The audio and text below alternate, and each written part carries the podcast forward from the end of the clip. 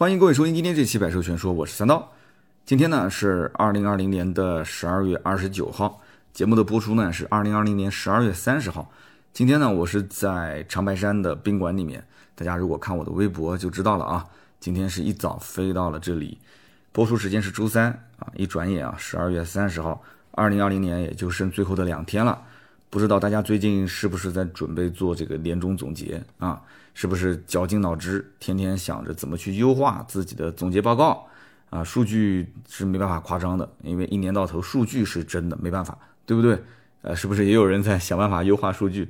那么怎么去在总结上面去把语言组织的比较巧妙啊？汇报的时候呢，让领导听得舒服一点，这是很多人要考虑的点。那么报喜不报忧嘛，啊，很多人都是这么想的，指望让老板一开心。年终奖呢就能多发一点，那我觉得你肯定是想多了啊。这个年终奖发多少啊？不出意外的话，其实老板在下半年基本是九到十月份啊，就你今年一年的表现看得已经很清楚了，心里面有数啊。那么他不是凭一份年终奖就可以总结出来啊，靠他来评判。那么这个东西呢，其实无非就是老板想让你去梳理一下自己的工作。啊，看看你是不是能拎得清啊？今年这一年你到底做了什么样的一些啊事情？然后呢，你明年要做什么样的事情？你自己有没有规划？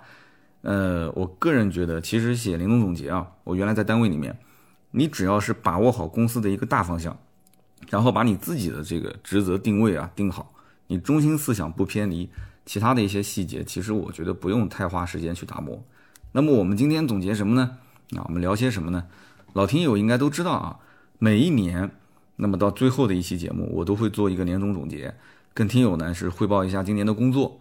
那么我这个总结肯定是不用优化了，对吧？因为我们的内容产出都在网上摆着啊，内容受不受欢迎，流量好不好，大家都能看得见。那么二零二零年这一整年呢，可以说是汽车整个媒体圈啊发生了比较大的一些新的变化啊，比方说这个直播啊、小视频啊等等。那么我呢，肯定也是无法避免啊，受到了这些的一些影响，那么做了一些内容上的调整。那么有些调整呢，站到这个时间点往前看，我觉得是有必要的，是对的。但是也有一些调整呢，啊，现在来看的话，其实是走了弯路啊，是失败的。那么今天节目的后半段呢，我也想跟大家说说我的心里话啊，做一些总结。那么另外一方面呢，就是今天节目的一开始啊，我们也做一些。关于汽车圈二零二零年的大事件的一些总结，那么到底有哪些呢？今年呢，主要来讲就是疫情啊。今年这个疫情的事情真的是全国人民都受到非常大的影响啊，应该说全世界人民都受到影响。那么今年前几个月的时间，基本上大家都没有正式的开工。那么车企也是一样的啊。那么在今年整个大疫情环境影响下，有一个车企啊，突然做了一件事儿。然后一下子让全国人民啊好感度就拉到了几乎是这个爆表啊，大家都刮目相看。是哪一家呢？就是五菱。那我一相信说到五菱，很多人就知道我要说什么了，对吧？今年五菱就在疫情最严重的时候，突然宣布说要改造几条生产线啊，生产这个口罩，然后就真的造口罩了。结果五菱又带动起来，让其他的品牌也开始，像比亚迪啊、长安啊啊做什么消毒液啊，也是做这些。那么我现在在长白山参加这个活动，就是五菱的一个活动。那么今天我戴的口罩就是五菱产的口罩。那么上一周我是收到了五菱送的这个螺蛳粉啊，是螺蛳粉还是螺蛳粉？我今天这个我不敢再说错话了。上一期说银若银若被好多人吐槽啊，应该是叫雷若，更正一下。很多小朋友也在听我们节目啊，那个叫雷若啊，雷若。那么这几天我吃早饭就吃这个螺蛳粉啊，送的那个还挺多的。家里面也是一股味儿啊，这个气味是不能接受，但是吃起来口感还不错。那么也正是因为在关键时候，五菱这个企业选择造口罩啊，那么网友就开始给他点赞，所以呢，就有了一句话叫什么呢？叫“人民需要什么，五菱就造什么”。这句话呢，应该讲是今年在网上流传的比较广的一句啊，我媳妇儿都知道这句话。那么顺势呢，五菱下半年就出了两款网红车型，一个是五菱凯捷，我们节目里面也聊过。还有一个呢是五菱宏光 mini EV 啊，这个车子呢我拍了一个视频啊，这两天就上线。那么这两款车呢一上市也是爆款啊，凯捷是卖到十一万多，还是供不应求。那么大家其实印象中五菱是什么车？五菱就是个面包车，一个面包车能值多少钱？你想想看，你卖的便宜我没有意见，但是你卖到十一万多，我当时聊凯捷的时候我也在说，我说我心里面也没有底，你说一个挂五菱的标卖十一万多，你其他的车子卖十一万多，可能价格还不算贵，但你五菱肯定就是贵了，是不是？哎，但是现在你看它卖的还是挺好的，那这说明什么？我觉得说明两点啊。第一点就是品牌营销的这个能量确实很大，那么第二个就是产品确实是直接切到了痛点啊，四座对吧？它明明是个六座车，哎，它营销就是一个大四座。那么另外一方面，宏光 mini EV 这个车子也是下半年上的，定价两万八千八起售啊，这个车子连空调都没有，最低配，续航也就一百二十公里，对吧？哎，但是所有的舆论的焦点是什么？不在乎这些什么续航。啊，它的配置啊，它的动力啊，不在乎，大家都是在讨论两万八千八，就是这个价格。那么实际上两万八千八，据我后来了解，卖的也不多，更多的卖的是那个顶配版本啊，三万八千八的。所以这款车最后的月销是破了三万台，直接是干翻特斯拉啊，就成为目前中国的土地上电动车单月出货量最大的产品。你想想看，什么概念？那么实际上。你说人民需要一个两万八千八、三万八千八的电动车吗？哎，也的确需要，因为很多人收入不高啊，对吧？他也希望有一辆车可以挡风遮雨，对吧？最好是用车成本还比较低。但是我想告诉你是什么？其实五菱也需要啊。为什么说五菱需要呢？因为在没有宏光 mini EV 之前，国内不是有一个双积分的政策嘛，对吧？五菱没有新能源车的积分去抵扣，所以它每一年实际上要被罚款，要罚到上亿元。所以有人算过，宏光的 mini EV 造价成本，呃，要超过将近两万块钱，再加上营销宣传、库存运输、销售服务等等，你把这些投入算进去，这个车赔钱的概率比赚钱的概率要高。哎，但是五菱现在要增产啊，要扩产，那它为什么呢？其实就是因为这个车子啊，让它的新能源的积分猛涨，对吧？卖了那么多，那积分就涨了嘛。它这个积分不但可以抵消自己燃油车。生产它会有负积分啊，把它抵消掉，而且还能多出来。多出来的积分怎么办呢？其实是可以卖给其他的厂商啊。比亚迪之前就这么干的。那么当然，消费者根本就不关心这些啊，无所谓你积分不积分，大家只要关心我买的车足够便宜啊，不要出问题，好用好开就可以了，是不是？所以呢，关于宏光 mini EV 的这个评测视频，最快的话应该是啊周四啊就可以上线，十二月三十一号，大家可以在百车全说的。公众号啊，B 站啊，微博啊，啊，各个平台，车家号啊，都可以看得见。那么我们刚刚前面也提到了特斯拉，是吧？我们也可以聊一聊啊，就是特斯拉今年的表现。今年特斯拉在中国市场可以说是混得风生水起啊！就自从国产之后，Model 3的价格是一降再降，销量也是一涨再涨，对不对？这个品牌可以讲是为数不多的在电动车当中，真的是把自己的这个品牌调性是拉到了 BBA 这个层级。虽然说我其实内心啊，啊，我不是很喜欢特斯拉，但是它的品牌你没办法讲啊，大家都是这么认为的。那么你只要是预算三十万往上跑，买电动车的，至少今年啊，我周边很多人在问啊，能不能帮我去买特斯拉 Model 3，价格方面能不能优惠？我说我搞不定。那么买电动车基本上三十往上绕不开特斯拉，特斯拉的股票呢也是啊，疫情的时候稍微受了点影响。然后到了下半年，一直在往上涨，一直在往上涨。今年一年应该翻了有六七倍了吧？那么这个期间呢，也是有一些负面啊，比方说突然关降啊，一降再降。我之前的预测有两轮都是准的啊，一降再降就导致什么呢？就导致前面刚提车的老客户就被割韭菜。他其实这个被割韭菜的心态啊，不舒服在什么地方呢？就是刚刚才买，没过一天，没过两天，突然就关降。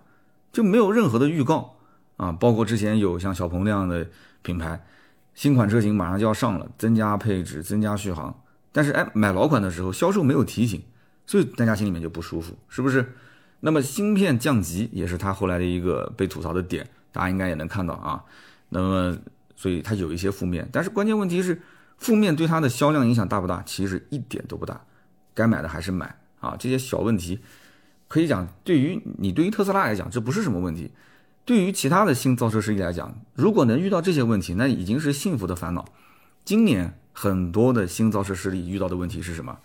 是根本就没有声音、没有图像，就完蛋了，就没有声音、没有图像就结束了。那你比方说我们南京的拜腾汽车啊，拜腾汽车之前的工厂我还去过两趟啊，就那工厂建的也是有模有样的，对吧？工程车我当时还拍了视频，我们也有图文。也体验过啊，非常夸张的那个大连屏，而且还是曲面的连屏，很拉风啊。这个车子其实我就不知道它为什么一直不去投产，一直不上线。这个车子当时如果说售价四十到五十万，我觉得也有人消费啊。为什么呢？因为大家都在造 SUV，对吧？像这种就是介于轿车和 MPV 之间的这种比较大的这种中大型的车，它没有人去做啊。你看小鹏也就刚出了一个 P7，蔚来到现在还没有轿车。那那你可以去填补市场上这个空白，四五十万你做的确实让大家觉得值这个价，也不是不是不会没人买，对不对？但一直没投产，一直没投产，最后烧了八十多个亿啊！最后是暂停中国业务，开始重组。那么同样也是在我们江苏啊，江苏的南通赛麟汽车，赛麟汽车一开始，哎，什么杰森斯坦森啊，什么吴亦凡站台，你不管找谁来，反正这个一开始，所有的汽车媒体人都不看好。嗯，几乎我可能目前来讲我没见过，但凡是有一些流量的，啊，我们的同行说能帮这个牌子去站台没有？即使当天去参加发布会的，回来出的新闻稿，人家也不敢去舔，也不敢说这个怎么怎么怎么好，啊，甚至也会出一些就是相对来讲比较说客观的一些话，说真话的，甚至跟他们的这个创始人两个人在微博上撕啊。那么网友一边在骂着不靠谱，那么另外一边人家在南通把工厂都给建起来了。他把工厂都建起来，我们没话可讲了，是不是？人家开始正儿八经造车了，但是所有人都在期待，说这个赛麟，你不管造个什么车，你造个老头乐也好，还是造一个 SUV 也好，你你造出来，我们先看看。啊，结果车子没造出来，被人实名举报，实名举报真的是扒的他连裤衩都都都都都被扒出来，所以最后这个赛麟汽车就一夜之间，真的是一夜之间啊，摧枯拉朽一般的就倒下了。那这个算什么呢？这算是有图像有声音的一个案例，对吧？那么再回头想想，再回头想一想，像什么起点汽车、什么前途汽车，还有声音吗？没有声音，没有图像就倒下了。所以可以讲，直到今天为止啊，能存活下来的新造车势力也就那么四五家，就是每个月还有不错的一个出货量的，对吧？你比方说，曾经被冠以说这个汽车圈最惨的人谁啊？李斌啊，亏了几百个亿。几百个亿，但是哎，二零二零年人家现在混得风生水起，对不对？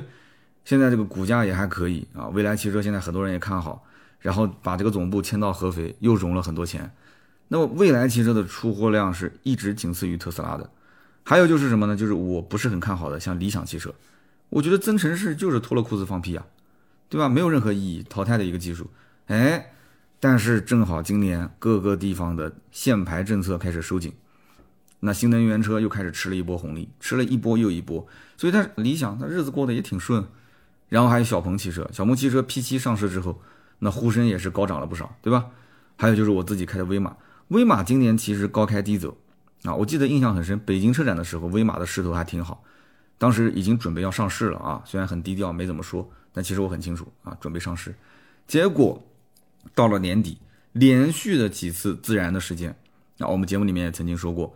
然后导致威马就是负面不断，那么上市的计划也推迟了，最近也开始变得低调很多啊。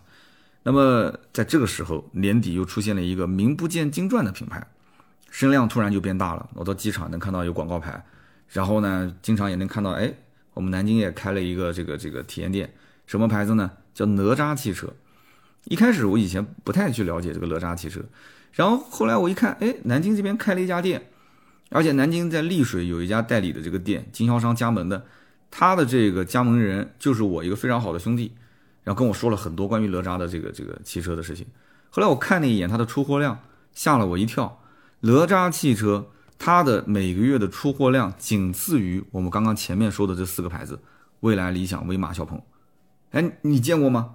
反正我在路上我从来没有见过，但是它的出货量就是排在第五，你觉得奇怪不奇怪？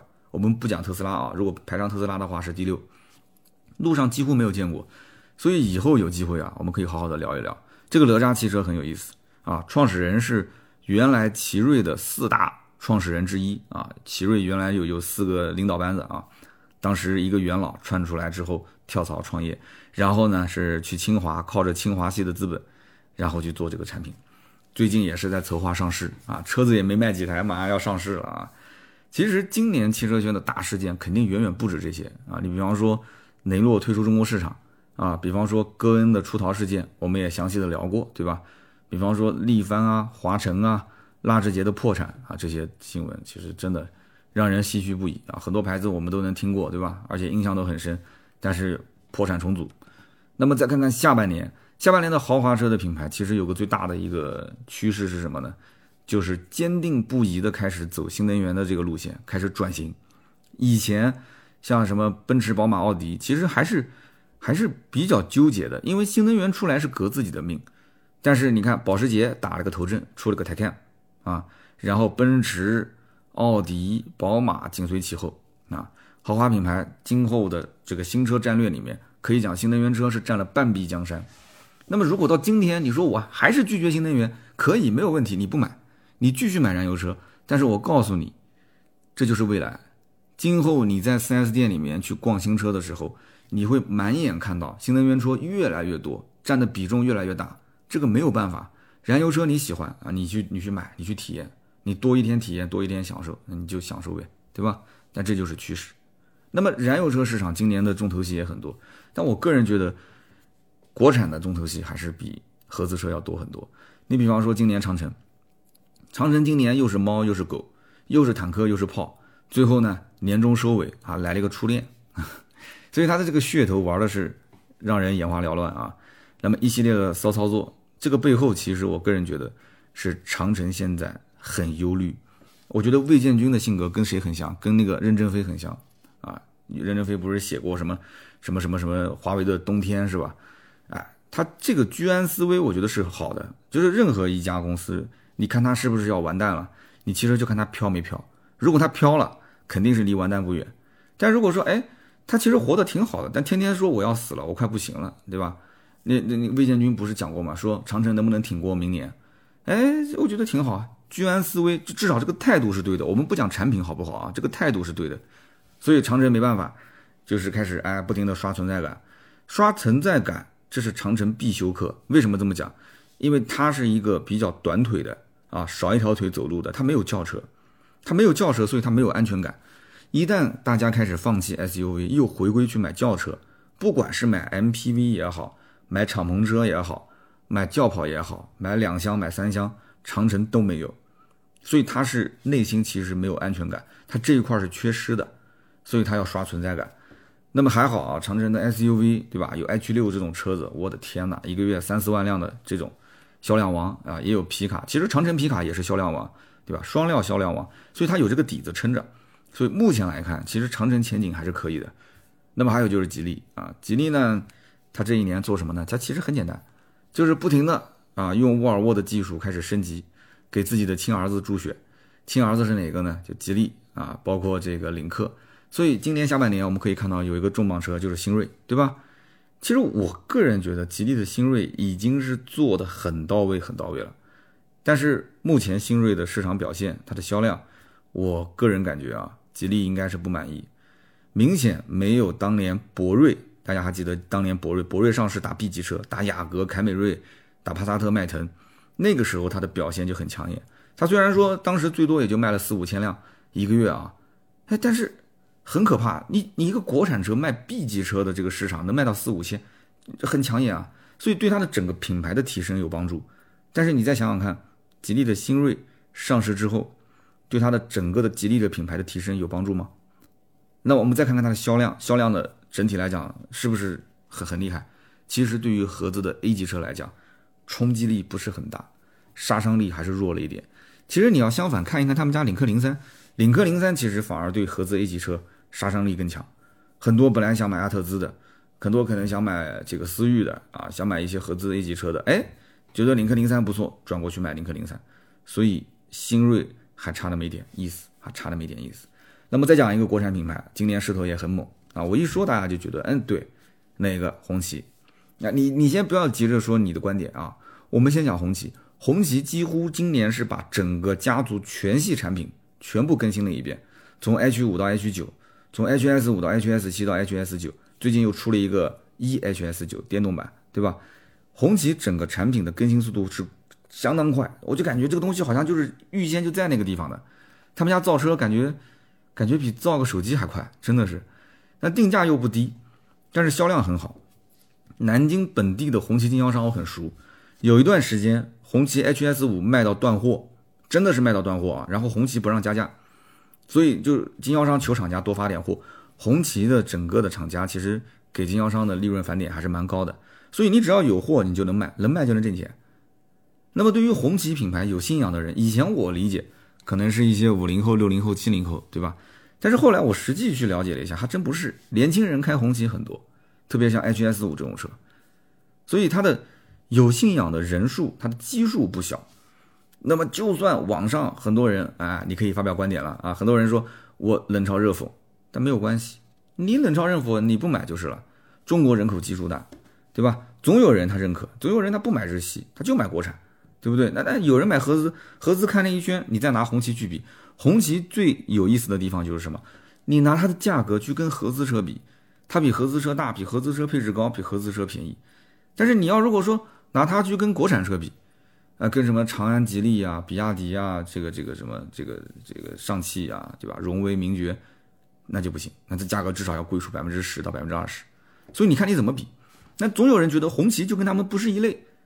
那他就认可，那认可的话，那你刷卡就是一个既定的动作，对不对？那你说我还担心什么质量？质量无所谓，四年十万公里免费保修保养。所以红旗不缺粉丝，你不用管他说他的技术从哪里来的。网上为什么吐槽？哎，说这个技术那个技术，你不用管他技术哪里来的，至少目前来看销量摆着，哇，那个整个增长的那个百分比，那简直没法看，那太恐怖了，真的是太恐怖了。所以厂家认为他完成了自己的销售目标。对吧？然后经销商认为我挣到钱了，消费者买来也没说后悔，那我们在旁边咋咋呼呼的说这些话有什么意义呢？是不是？然后我们再讲讲合资品牌，合资品牌今年最大看点是日系车，我的天哪，今年日系车的价格相当坚挺。今年疫情啊，兄弟们，整个疫情来讲，其实对有些品牌日子是非常难过的。但是日系车今年，我觉得你看看这个汉兰达，汉兰达明年都要换代了，今年的价格还是加价卖。本田飞度竟然还能上不带喇叭的版本，还依然畅销，你这不服不行啊！凯美瑞、雅阁现在也就一万来块钱的优惠啊。那么你反过来再看，比方说德系车，那么德系车的价格是什么？是跳楼价甩卖，真的是跳楼价甩卖。帕萨特、迈腾都是优惠什么三四万，优惠三四万还求着客户买。朗逸、速腾、宝来都两三万块钱吧，对不对？优惠至少两三万。途观 L。包括探岳、像途昂，那这些车子嘛，三四万就随便问问的啊，优惠。所以我个人分析啊，二零二零年大众的高定价的时代已经过去了。就是以前大众的对自己的定位是比较高的，就是我不管你们合资车怎么定，反正我一定是定价最贵的那个，而且配置是最低的那个，对不对？但是照常有人来买啊。不过现在消费者很聪明啊，大众的光环已经在逐渐的褪去。我个人觉得，他就算把捷达单独拎出来，啊，做一个捷达的品牌，做个捷达的 4S 店没有用。德系车一旦没有光环，它就失去所谓的性价比。德系本来就没有性价比，对不对？但是以前好歹说，哎，我买了一个大众车 VW，我开出去有面子。现在谁还觉得开个大众有面子呢？所以大众现在用大幅度的这种折扣啊，去去促进它的销量，这种玩法谁在做？其实别克在做。你看看别克的今天。很有可能就是大众的明天，所以大众自然慢慢就会发现，在地上跪久了之后啊，他就站不起来了，他一定要调整自己的定位。明年很有可能大众就会想到这个问题，对不对？韩系车就是一个很很生动的一个例子，韩系车当年也是一样的，韩系车觉得说我不比日系车差，那为什么我定价一定要比日系车便宜呢？所以也是啊，挺狂的，在中国，对不对？那个时候 RX 三五这个车还记得吗？定价将近二十万。那么现在呢？现在 R X 三五卖多少钱？你告诉我。那么再看刚上的那个索纳塔时代，索十，索十的定价也就是一辆速腾的钱，比速腾稍微贵一点点吧，对不对？十三四入门啊，高配的也就是十七八万，也不敢卖个二十多。所以这叫做什么？叫做识时务者为俊杰啊！你要能看清楚自己啊，看清楚你的环境，你活下来才是最重要的。你这是很关键的一个点，对不对？好。那么以上呢，简单的盘点了一下，就今年的整个汽车圈的那些事儿。那么接下来呢，我们就聊一点关于自己的事儿了。百车全说到今天已经是走了整整七个年头了啊！其实上线的第一期节目是一四年一月份嘛，我实际上筹备是从一三年就开始了。那么今年最大的不同点是什么呢？我们可以看到啊，小视频崛起啊，直播带货已经是全民皆知的热点，就门口卖菜的大爷都知道直播带货。那么我们今天刚刚复工的时候啊，也招了一些新人，然后呢，也是召集小伙伴一起开会，就是讨论要不要今年把工作的重心放在小视频和直播这件事情上。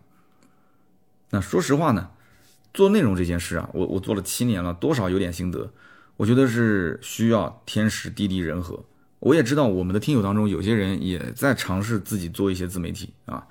那么如果说你没有赶上一个平台的上升期，你的内容再好，你不会顺势而起，很难。大家都起来了，你没起来，你再想做很难。那么有些机遇呢是什么？是你一开始没有看见，但是你坚持做，你可能因为兴趣，或者说是因为任何其他的原因，反正你坚持了，你坚持到最后，你已经快要放弃的那一刹那。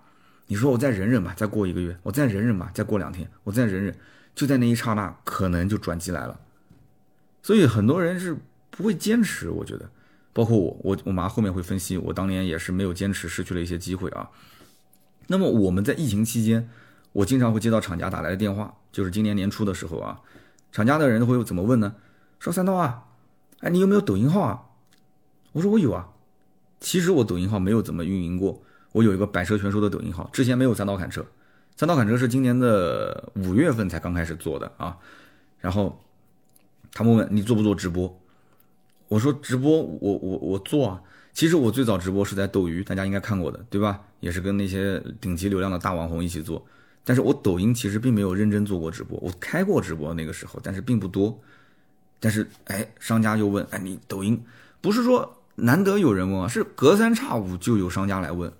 所以那个时候我就发现，你是不是应该要好好的把抖音运作一下了？因为那个时候我们其实之前怎么操作？我们是把趋势价和国民车顾问两档节目剪成一个小视频啊，剪成好几期小视频，然后就发到抖音上，我们也不管，就让抖音上的流量自然的去增长。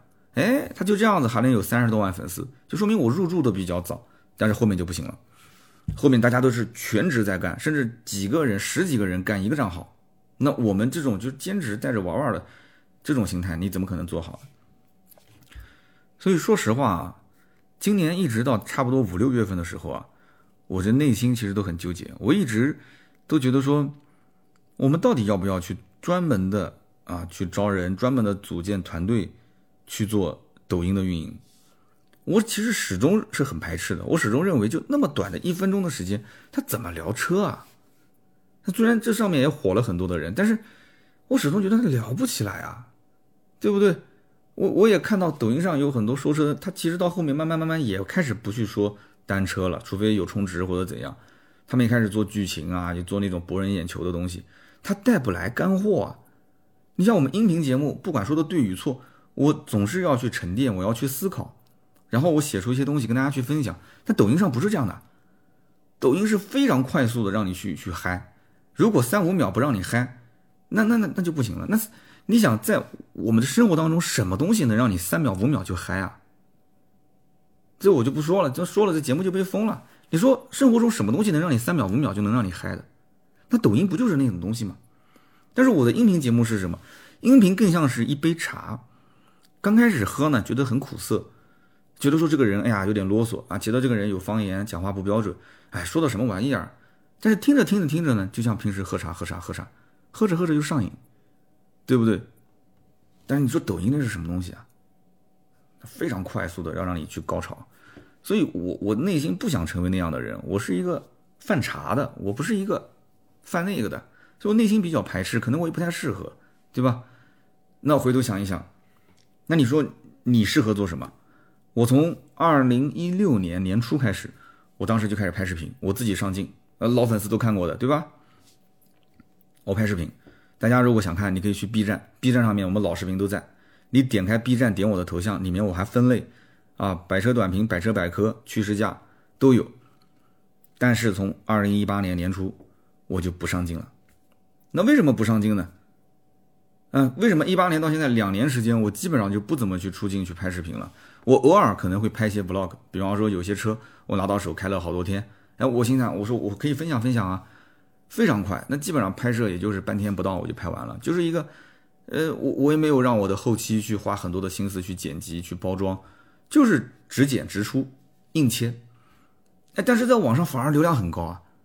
你像我之前有一期宝马的叉三的视频，我在各个平台，包括 B 站、今日头条、我的微博，那整个的留言量，今日头条留言应该是快破两千了吧，转发都有五六百，然后我的微博上也是，然后 B 站上也是，弹幕都已经炸了。但是那一期节目就很粗糙，就我心想，这这节目怎么可能会有人看呢？后来我就仔细去看评论，啊，评论里面很多人讲说，哇，这个人这哥们儿很有特色，我从来没见过，就是那种完完全全站在消费者买车的这种心态，然后帮我们去分析这款车，跟别人不一样，粉了粉了啊，路人转粉丝，路人转粉了，很多人都这么留言，我很感动啊。但是我两年都没有出镜了，我没有去评过车，但是实际上我平时试不试车？我怎么可能不试车呢？我一年到头厂家试驾就 N 多车，再加上我平时经常每周我要到 4S 店去试各种车，要不然怎么去出音频节目呢？所以这里面就有一个大背景，这大背景主要有两个点，一个呢就是音频节目一直是占据我大部分的工作时间。大家可能觉得说，哟，三刀去做抖音了啊，不不不在乎做音频了啊，有人看到我去拍 vlog 说，啊，三刀去做视频了，搞微博去了啊，不去搞音频了。你见过我的工作状态吗？音频是占据了我至少四分之三的时间，我从选题到写稿到最后录音，我别的不说，就是整个的时间我计算过，最起码最起码消耗七到十个小时，是纯干的七到十个小时啊。这七到十个小时不是说往那边一坐，有人讲说那不就一天时间吗？一天工作八个小时，怎么可能呢？原创这个东西是是很难很难的。就原创这个东西是需要你一点一点的去写，一点一点去修改，一点一点去组织语言，写写完之后还要再看怎么去调整。讲起来是可能七到十个小时，其实是两天甚至是三天的时间。所以有的时候你说，哎，三刀节目怎么还没上线？怎么还没上线？其实稿子可能三天前我就已经开始写第一段了，但是就写到最后的时候，中间可能你没有什么灵感，或者说写的不是很顺，你甚至把它删掉，要重新改，重新写。你到了最后星期三一定要上线了，那个时候其实是一直在逼自己嘛。才能这样坚持坚持坚持到现在一直不断更，有的时候甚至大家看到了，大家一直在等，说十一点还没更，你今天会不会断更？结果到了晚上十二点多上线了，而且往往有一篇稿子出来之后，我还要录音啊，我录音录短了二十来分钟，很多人说啊不过瘾，三刀你划水，一你一期录音，当我稿子花了那么多的时间，十来个小时写完，我最后当我写完的时候，刚准备舒口气，我突然发现我还要录音啊，我不是写图文啊。我录音就一个多小时，甚至两个小时，你听到的可能是五十分钟，这中间可能有的时候也会断啊。我也不是神啊，我不是说哇脱口秀一镜到底，一镜到底一个小时的，全世界你找你你能有多少人一镜到底一个多小时的？但是我告诉你，我有的节目就是一口气直接从头到尾，中间几乎是没有断的。但是这也不是什么很很优秀的品质，其实我觉得应该是精致才对。但是你要说的自然，你要说的有观点，对不对？很多人说啊，我也在做音频节目，怎么三刀哎呦就是做的早。三刀做的早是一方面，但是那你要反思反思啊，那你的节目里面是不是加了很多的东西，很多模块化的东西，很多就是不太接地气的或者听得不舒服的东西，不像跟别人是正常交流。但这个东西你你不是说我后期去培养就能有啊，你要是一种心态沉下来，你就想到我对面坐个人，我在跟你聊天，那就 OK 了。那这东西不是说能教出来的，这没办法的。那可能像我，我天生就爱聊，我天生就爱说话。音频节目真的是占据我绝大部分的工作时间，所以就导致那个时候，视频节目我实在实在没有精力。那个时候不是说一档音频节目啊，大家如果记得前几年，也就是我做视频的那个时候，我除了百车全说，我还有叮叮叨叨聊汽车啊，大家还记得吗？我有叮叮叨叨聊汽车啊，然后叮叮叨叨聊汽车，这个我我们两个人其实那个时候叮叮也很辛苦，从上海过来到我这里一路就是。有的时候一个下午录两期，有的甚至一个下午录四期，我嗓子受不了啊。那个时候还要去做视频节目，视频还不是一档节目啊。百车短评、趋势价、国民车顾问，我我现在回头想一想，我都不知道那几年是怎么过来的。所以后来我才想到，那我必须要有取舍。那么两年之后，后来又出了那个百车全说，后来带了秋刀鱼啊，秋神后来进公司又带了一个秋刀鱼，对吧？现在是暂时先停播了嘛。那么为什么是这样？就是为了。要专一，就你要有取舍，哪个是你的重点，你要想清楚。我那个时候其实脑子里面一直在想，我不能自己一个人在前面冲啊，我要带新人。二零二零年今年其实就是到了一个节点，就让我感觉到，其实我始终认为自己一个人冲是不对的，大家得不到锻炼。我就像俄罗斯套娃的外面那个最大的娃娃，我把大家都套在里面。我现在需要大家的娃娃都出来自己成长。也许别人的能力就是比你强，但是你没有给他机会嘛。好，我们就试了。然后后来秋晨也走了，对吧？那么小白也来了，子文也来了，海洋也来了，然后大家都在轮流出镜，对吧？也尝试，也很努力的在做各种各样的内容。可是很遗憾，视频的栏目就一直做的不给力，流量就一直在下滑，非常严重。整个二零二零年二零一直到年底的时候，二零二零年年底，我看到好多的评论，我也很伤心。那团队其实大家做的也是越来越没有信心了嘛，就是视频这一块那其实我也很清楚啊，汽车的媒体里面最应该做的是什么？是车评啊，不是什么国民车顾问、趋势家，是车评，这是根基。但是我从团队的成员上一个一个的罗列出来看，我感觉大家对做车评没有太大的信心啊。那不管是子文也好，海洋也好，小白也好，大家没有什么信心，就大家感觉就是说一提到车评，哎呦啊，我不可能做成那个车评人的样子啊，我不会是成为一线车评人。那我就在想一个问题：一线、二线很重要吗？你是一个分享的过程，你要分享你对车的理解，你要本身专业，你要发自内心的喜欢这个车。对不对？然后大家说，那三刀你出镜啊？那我出镜，那又回到以前了，是不是？所以我就一直很担心。我不是不想出镜，我一直很担心，就是视频、音频两件事情同时压到我的身上，那我不就又回到从前了吗？又是一个人忙得焦头烂额的，然后最终是力不从心，视频、音频两块内容质量都会受到相互的影响。所以我就一直在思考这个问题。今年年底。然后我跟我们团队小伙伴，大家也很多都是在我们公司待了很多年，大家一起探讨。那么总结下来，第一步应该怎么走？第一步就是我们先就目前的人力物力去干一件事情，我们不要去分散精力。所以我们就把视频组重新整编，我就把其他的节目收视率不好的全部砍掉，就不要做了。什么单独批个组做抖音，不要先停。什么哎呀又去做那个什么呃针对 B 站的内容，先停。啊，又是做什么国民车顾问，先停。那么我就留一个趋势家，我们六个人一个视频组，我们去打磨这一个视频，大家自由发挥，可以吗？从选题、架构、内容，然后分镜，大家各自发挥各自的一个特色，齐心协力，齐心协力就做这一档节目，一个星期时间，破釜沉舟，誓死一搏。那么最后结果大家也看到了，其实拍的还行，这个不得不承认，技术水平各方面都没有问题。汽车视频无非就两种玩法，你要么就是娱乐至死，要么你就是干货多多，对吧？大家看你节目觉得就是干货啊，哇，觉得很好。那娱乐至死就不用说了嘛，就怎么好玩怎么来呗。但是我就发现我们小伙伴，我们团队小伙伴，好像就更喜欢是前者，大家喜欢娱乐至死。所以拍了四五期，中间也是调整了几个方向。拍下来之后就发现，内部的意见分歧就非常大了。有人就反问我说：“三刀，我们还是汽车媒体吗？”就这句话让我让我的内心真的是颤了一下。一开始我说：“大家小伙伴，你们认不认可？认可好，我们就放开六个人一起搞，对吧？目标一致，方向一致。”那结果内部就有分歧，然后有人还问我说：“我们是汽车媒体吗？”这个问题其实很震撼，大家可能感觉不到，但是从我一个就是专业从事汽车内容的人来讲的话，我觉得有人问出我这样一个问题，我。我觉得我的脸是被摁在地上摩擦的，你知道吗？然后我就在家里面把自己反锁到书房，也挺可怜的。我老婆就喊我睡觉，我说我说你再等一会儿，我我我我我在我在工作，我在看看我的作品。然后我媳妇儿后来也被我带着看，就是最新的几部趋势家，反复看反复看。我媳妇儿也跟我提了很多意见啊，她说你就一定要做视频吗？你就一定要在视频上面有所作为吗？你就老老实实做你的音频不好吗？我说不进则退啊。在我们这个行业，其实你要是没有存在感，你要是如果就守着一件东西做，就坚持做音频，肯定也得做。但是，在你的能力范围之内，其实视频是主流，这是不可否认的。然后我就我就看看看看了，真的是看了很多很多遍，我已经记不得多少遍了。虽然说中间也有流量还不错的作品，对吧？我后来最后一期我也客串了，但是看来看去，我总是觉得这里面少点什么，我总是觉得少点什么。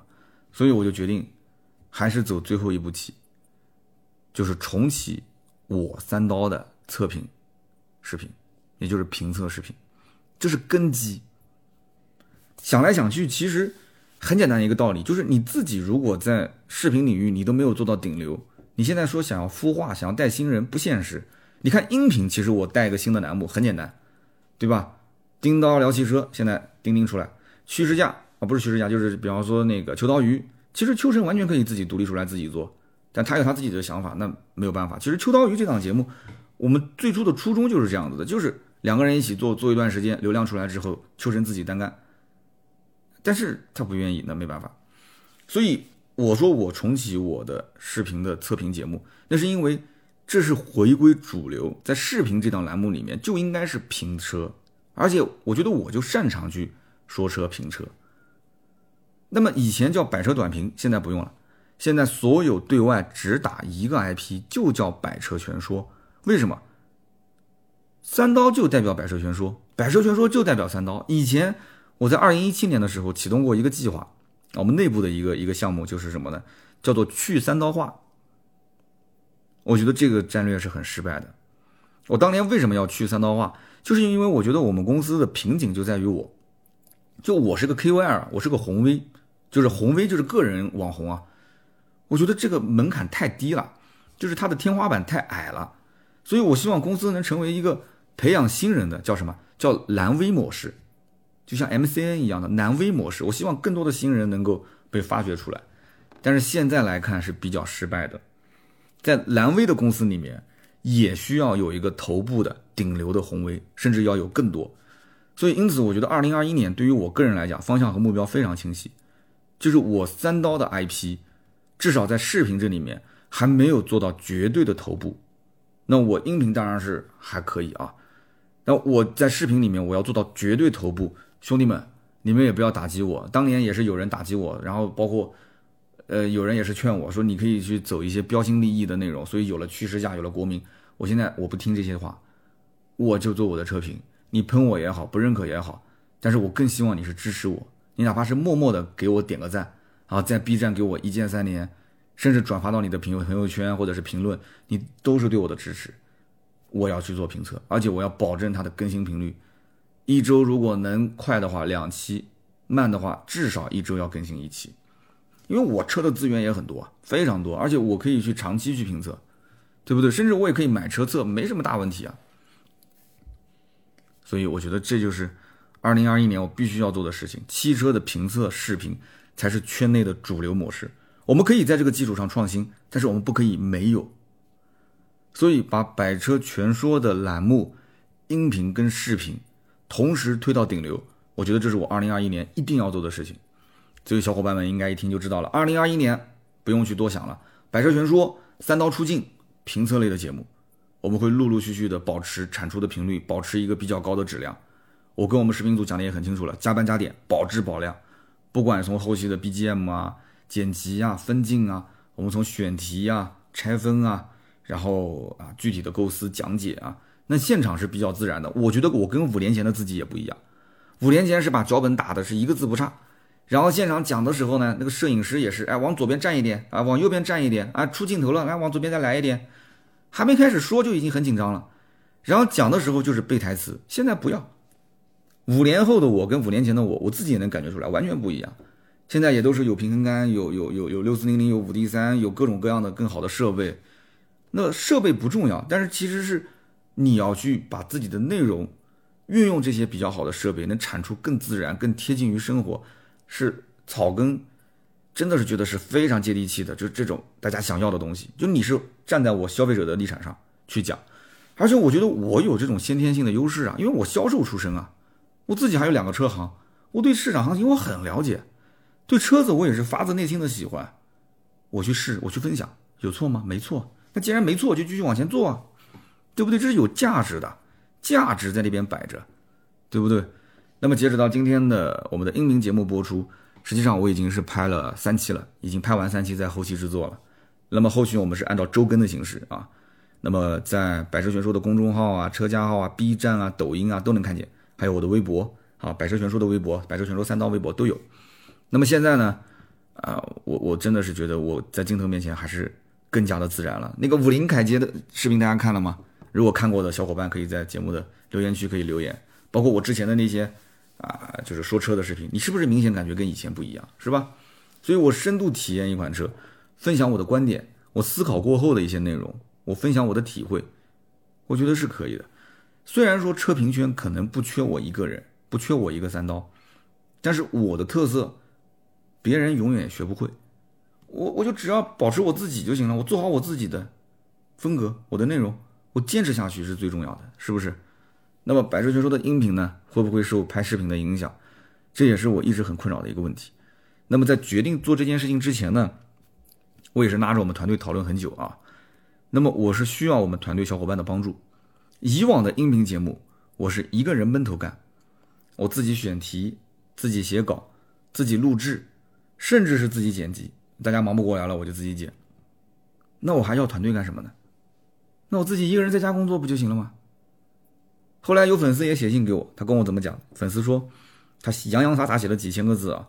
他说：“其实三刀，你的音频节目应该是团队制作，是由三刀来演播。”那我当时我我也提出质疑啊，我说那这样的话，我不就成了一个读稿子的了吗？就跟那个有声小说一样吗？他说不是的，他说其实百车全说最核心的是什么？是三刀你的观点，还有就是从你嘴里表达出的那种比较接地气的，就是像聊天一样的这种形式，你只要观点不丢，形式不变。你节目的精髓其实都在，那么至于每款车它的相关的细节的分析，你肯定也是需要花大量的时间去研究啊，啊去找资料啊，包括它的历史这些，其实这些历史是摆在那边是不会变的，这些车型的什么长宽高轴距啊，这些都是在那些地方是不变的，你可以让你的团队的小伙伴合力帮你来进行制作，而你的内容当中的核心观点，你的体验你不要丢掉，还有就是你这种说话的方式你不要丢就可以了。所以有的时候做内容像什么，就像做菜。你说大厨从买菜就开始买自己买，买完菜自己洗，洗完了自己切，切完了自己下锅去炒，那这个大厨还是大厨吗？那我我不懂这些什么后厨的事情啊。但是我也知道有人是洗菜工，有人是配菜切菜工，有人是端盘子上菜的。但是大厨只干这一件事情，就是颠勺，对不对？我们也知道，按照标准流程做出来的是快餐，那口味永远不变，但是少了特色。那有一些有特色的店呢，那可能换了厨子了，或者厨子可能今天的水平不好，生病了，或者跟老婆吵架了，他也可能是这个炒出来的口味是忽好忽坏啊，不能保持一致的水准。那么我们就需要在这，这就是技术，我们在这里面需要去寻求一个平衡点。所以我就希望大家能给我多一些包容，能给我多一些时间啊。我们音频是想做几十年，做到我老了，一一头白头发，甚至都没有头发了啊，一白胡子老爷爷。陪伴大家一起来聊，二零二一年，我其实是想回归原点，重塑一下百车全说和三刀这两个 IP。那么我今天呢，啊，从南京飞长白山的飞机上，我看了一部电影，这电影估计很多人都看过啊，不是什么新电影，是由那个呃寡姐啊，寡妇姐寡姐演的那个超体。这个导演是我非常喜欢的，我的偶像吕克贝松。哇，吕克贝松拍那种就是那种非常连贯的，就是那种奔跑的镜头，包括那种。啊，车辆互相互追的镜头太帅了，太帅了！我给我们这个视频组看了多少遍，他们说这个老板我们拍不出来。我说拍不出来没关系，你学可以。我超喜欢吕克贝松，真的，整部电影全程没尿点。所以我相信很多人看过，我就稍微讲一下，就它剧情不复杂，就是女主角无意之中被开发了大脑的潜能。人类对大脑的开发不到百分之十，哎，这个女主角最后大脑被开发到百分之百。那么，人类大脑被开发到百分之百的时候，会出现什么样的现象？啊，我觉得很有意思啊。百分之二十的时候会怎样？百分之四十的时候会怎样？百分之七十的时候会怎样？到了百分之百，百分之百的时候，这个女主角的肉身已经消失了，但是她的思想是无处不在的。哎，很多科幻里面其实最终的逻辑跟它是一样的，包括那个《三体》的小说里面也是一样的，就是人类最终是追求什么？进化成永生。那怎么永生呢？思想的永生，肉体是不用想的，它是永远停留在宇宙中。它是思想永生，所以那既然我们活着，那就做点有意义的事情啊。那什么叫有意义的事情呢？我是三刀，我在思考，我把我思考的事情分享给你。有可能我的思考是对的，也有可能是错的，因为我也有我的局限性啊。但那些都不重要。这是我思考过的东西，我经过我的大脑传递给你，你肯定有认可和不认可，跟你的世界观、价值观、消费观各种都有区别。那碰撞出一些火花，你也可以在评论区去留言分享。你的留言分享也是你思考过后的，你可能给别人又进行了一些启发，它就是一个互相启发的过程，这有价值啊。你看那些小视频的平台下面的留言，那都是什么留言啊？所以无论视频、音频、图文，还是直播，它是一个互动交流的过程。但是我觉得它更是什么？思考、互相交流的过程，思考的过程。所以我觉得我们只要享受它就可以了。这就是以后为什么我讲。有人是价值阅读、深度阅读，但有的人呢，他永远就停留在那种不停的爽、不停的快感当中。所以我一直觉得直播带货是一个很扯的东西，就跟当年的电视销售有什么区别呢？就无非是大家的注意力从电视机转移到了手机，仅此而已。所以带货的本质是什么？就是压榨供应链的利润嘛，然后主播用自己的流量去变现嘛。啊感觉说，哎，家人，他为什么喊家人？家人，因为家人，我是不会骗我的家人的。为什么辛巴出了那么大一个事情？因为你骗家人了，你知道吗？那动不动喊家人，我觉得挺恶心的。那其实你是挣钱的，对不对？我天天去拿着我的家人过来挣钱，你这是家人吗？它是压榨供应链。那么商家为什么愿意呢？因为没办法，因为最后的最后的结局就是这样，商家就是看流量在什么地方，他就是亏钱赚吆喝。本质上其实这一套流程没什么创新啊，淘宝也在干这个事，京东也在干这个事啊，只不过流量现在大量集中在抖音这种平台上面，还有快手，所以它没有提供任何的服务。但是今后的网红 KOL 这个词可能都没有了，大家可能有一个统一的名称叫什么？叫流量主。就我们都是流量主，谁手上有流量？流量还要分呢，流量也要分忠诚用户和非忠诚用户啊。你流量可能有几百万、上千万，可是你忠诚用户可能不到百分之一。但是我可能就五十万、一百万，但是我的忠诚用户可能到百分之八十、百分之七十，那很恐怖啊！所以能够长期被大众认可的人，那是大流量主。那你要做什么，对吧？商业是从善的还是从恶的？这就是一个很大的逻辑了。所以短期你说博人眼球，可能一时流量爆发，但是它只能是继续用博人眼球的方式来去稳住自己的流量。流量永远不可能无止境的增长。那么流量快要崩塌的时候，他要么就是迅速的割韭菜离场，要么呢就是流量造假，继续去骗商家的钱。但商家也不是那么好骗的。那我不想这么做，我不想这么做，我也想挣钱。但是首先我得要让你先认可我三刀价值，我三刀的价值在什么地方？然后你要认可百车全说的价值，那就 OK 了。你说啥也不认可啊？我是谁介绍过来的？我跟你什么合作？我类似这样的合作也聚了很多。我说你你听过我节目吗？没有。你你啊，我不知道你叫什么，还把我的节目名字说错的，这种我直接就不理了。那盾牌你直接跟他沟通嘛。所以二零二一年我可以讲我干劲十足啊，就感觉像是回到二零一四年又重新开启了一个征程。但是我我对未来充满希望，因为什么？因为我轻装上阵啊，我甩掉了很多思想上的包袱，我也是确定了非常明确的方向和目标。我们的视频。百车全说，音频百车全说，我们一起干。团队小伙伴也对方向和目标非常认可，所以没有理由不努力啊。那么以上就是我对二零二零年的一个年终的总结。二零二一年的计划其实我说的也很清楚了。那么最后我这个好像最后说着说着说成一个鸡汤了是吧？那我就先干为敬啊。那么大家二零二一年一定也要加油，一定要加油，为了自己实现自我实现，为了更好的生活。为了家人，为了孩子，哪怕就是为了赚钱，努力肯定是不会错的。一定要记得，投资健康、投资教育、投这两样东西永远是不赔的。今天这期节目呢，我们就聊那么多啊，时间也不早了，感谢大家的收听和陪伴。那么也希望大家二零二一年来年多多支持我们的视频和音频啊，各大平台搜“百车全说”都能看到我的节目。那么也欢迎大家呢啊，在我们节目下方多多留言、多多评论、多多转发。也可以在留言区聊聊自己二零二零年的一个感慨，也可以说一说二零二一年的愿望啊！我更希望大家在我的节目下方可以许个愿，留下简短的几句话。一年之后，咱们可以再回过头来看一看我今天的这个留言。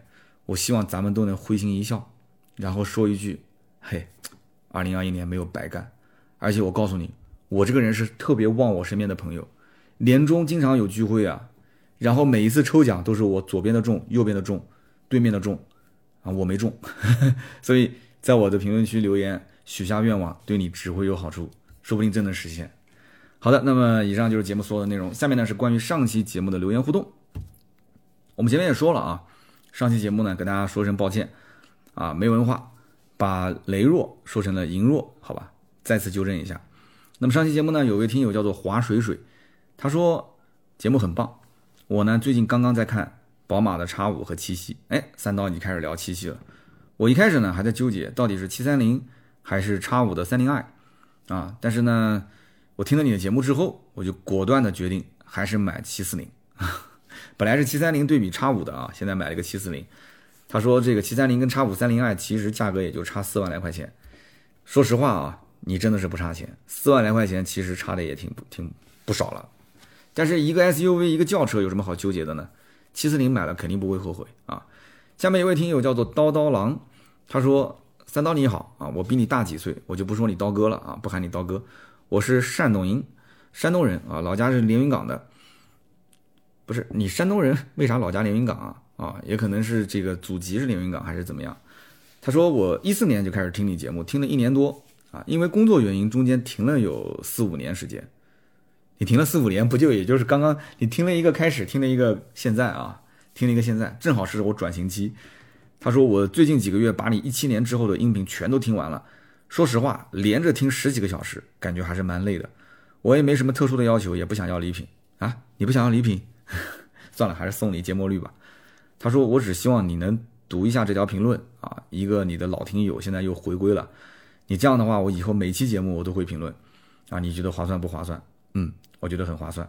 他说我其实不想说车的事情，我就想跟你谈谈感情。他说我很喜欢你。去年年底，我听到你这边有听友祝福，但是没有煽动的，所以今天呢，啊，今年如果还是有祝福来送的话，我会用山东话送出一段祝福。他说我的孩子跟你家一样大，也祝你们全家幸福，孩子健康成长，啊。